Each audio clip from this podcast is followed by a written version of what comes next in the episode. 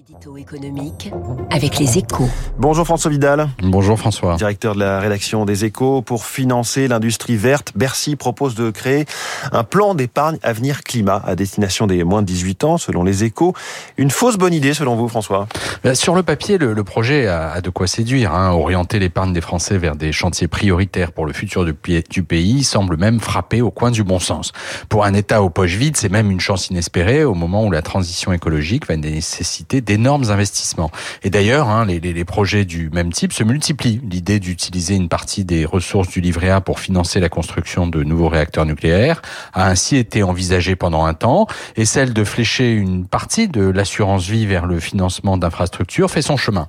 Mais attention à ne pas aller trop loin, car si les ménages ont accumulé une épargne record avec le Covid, leur compréhension des mécanismes financiers, elle, n'a pas progressé d'un iota, elle reste mmh. toujours aussi limitée. Vous craignez que les spécificités de ce type d'investissement on ne leur échappe. Bah oui, euh, et ça n'aurait rien d'étonnant hein, dans un pays où l'État a toujours valorisé les placements les plus liquides, comme le livret A, ou les plus sûrs, comme l'assurance vie placée en obligation du Trésor. Investir dans des projets de long terme, c'est une toute autre affaire.